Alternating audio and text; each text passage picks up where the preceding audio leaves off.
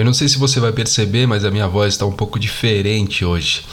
Fui diagnosticado com Covid pela primeira vez desde o início da pandemia, então eu acho que vai ser, no mínimo, diferente fazer esse episódio de hoje, uma vez que a minha voz está desse jeito. Mas já te adianto, está tudo bem. Não teve nenhum problema muito grave, a não ser os sintomas mais leves, e com certeza, quando isso passar, eu vou continuar a minha vida normalmente. Agora vamos para o episódio. Eu não lembro exatamente quando foi a minha primeira viagem de avião. Todo aquele processo, sabe, de embarque, consultando aí documentos, né, consultando a própria passagem, deixando aí a sua bagagem para despacho e seguindo aí para o portão de embarque com o bilhete em mãos. E quando você chega no raio-x, lembra? Cara, na minha vez ou nas minhas vezes, quantos filmes de ação, né, não vem à cabeça? Por exemplo, todo aquele suspense imaginário, né, criado enquanto você espera a sua vez na vila até passar pelo detector de metais. E quando o sinal da passagem ele é confirmado por um segurança, um policial, seja quem for, e você pode seguir para o seu embarque, lembra? Há um sentimento quase de cidadão, né, que ele é cumprido, não é mesmo? Você pensa, caraca, não será hoje, né? Não será eu hoje quem causará aí uma confusão no voo desta vez. O que eu quero dizer com tudo isso é que no episódio de hoje eu vim trazer aí um relato bem interessante do livro é, é, O Princípio da Caixa Preta, de um autor que, inclusive, eu já trabalhei aqui no meu podcast de algumas formas. O livro Ideias Rebeldes, do Matthew Syed, já foi um livro que eu trabalhei aqui em alguns outros episódios, então fica aí o convite para assistir, ou, né, aliás, para ouvir esses episódios anteriores.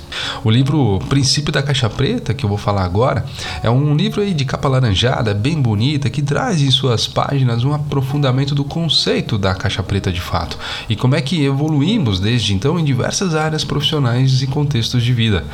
E aí, para trazer né, este princípio, no episódio de hoje eu falarei sobre o caso do avião com 155 pessoas a bordo que pousou no Rio Hudson, lá em Nova York, e do seu piloto, o Chesley Sullenberg, o Sully, que inclusive teve essa história desse pouso contada nos cinemas no filme Sully, o herói do Rio Hudson, do diretor Clint Eastwood e do ator Tom Hanks. Bora lá?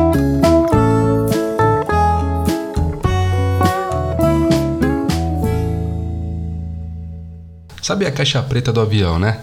Ela é um sistema de registro de dados e vozes criado aí para registrar milhares de dados por segundo bem como as conversas, sei lá, dos pilotos na cabine, permitindo, entre outras coisas, uma análise precisa, por exemplo, quando causa algum tipo de acidente. Inclusive, as caixas elas não são da cor preta. Atualmente elas possuem aí uma coloração predominantemente laranjada e fluorescente, justamente para facilitar a identificação dos aparelhos nos casos de acidentes, assim como a capa do livro que eu falei há pouco. Esse mecanismo foi criado com o princípio de aprender com os erros que ocasionam acidentes aéreos na aviação.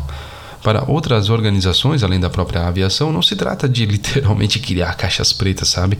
Porém, diz respeito à vontade, por exemplo, de investigar as lições que quase sempre existem quando falhamos, mas que raramente exploramos. No fim, estamos falando sobre criar sistemas e culturas que permitam às organizações aprender com os seus erros e em vez de serem ameaçados por eles. Dada essa introdução, vamos aí ao caso do Rio Hudson. Eram 6h31 da tarde, horário de Brasília, quando o Airbus A320 da US Airways desceu no rio Hudson, na altura da rua 48. Segundo testemunhas, quando o avião sobrevoava o rio Hudson, vários pássaros se chocaram com as turbinas. Alguns contam que começaram a rezar. Segundos depois, o avião mergulhava nas águas geladas do rio Hudson. Eles estavam praticamente a mil metros de altitude sobrevoando Nova York num Airbus A320 de 70 toneladas, praticamente sem potência para voar.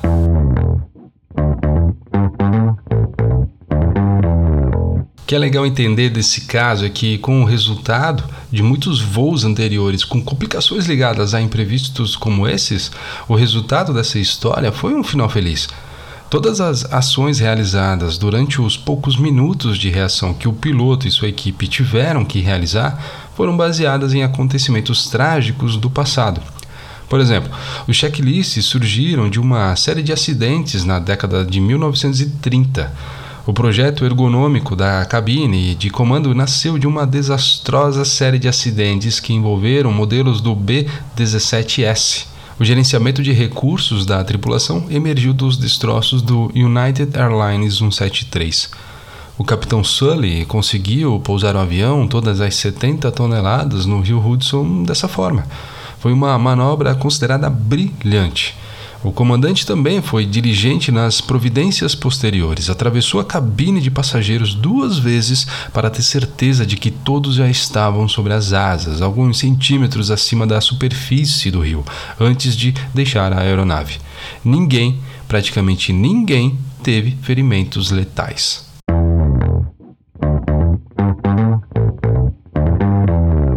E aí, a partir disso, a gente começa a entender a importância né, desse princípio que o Matthew Siet traz para nós. Poucos setores levam tão a sério os erros quanto a indústria aeronáutica. Depois de sua queda espetacular no Rio Hudson, o capitão Sullenberg, né, o Sully, escreveu entre aspas: todo conhecimento na aviação, toda regra, todo procedimento existe porque alguém caiu em algum lugar. Fecha aspas. Ou seja, Cada queda aumenta a segurança de voos futuros, e essa segurança não seria possível se não houvessem né, as caixas pretas e seus registros. Hoje em dia, muitas prestigiosas companhias aéreas foram ainda mais além, criando aí um monitoramento em tempo real de dezenas de milhares de parâmetros, tais como desvios na altitude, em uma inclinação excessiva, o que permite né, uma comparação contínua aí de desempenhos para diagnosticar padrões que suscitam tem preocupação. Atualmente, a meta ambicionada é aumentar a quantidade de informações em tempo real, o que tornará as caixas pretas redundantes. Toda a informação já teria sido transmitida para uma base de dados central. O que eu quero trazer disso tudo é o seguinte, gente: a aviação, no final das contas, leva as falhas muito a sério. Qualquer dado que possa demonstrar que algum procedimento está errado, ou que o projeto da cabine de comando é inadequado, ou que os pilotos não foram treinados como é preciso, é cuidadosamente extraído e examinado. São usados para manter e, e, fixa a indústria num caminho mais seguro. E o mais legal disso tudo é que as pessoas individualmente na aviação, elas não se intimidam de reconhecer esses erros, sabe?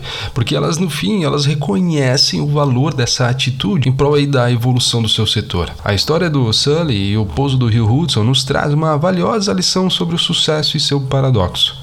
No fim, a definição que algo foi um sucesso passa pelo entendimento de casos passados de fracassos.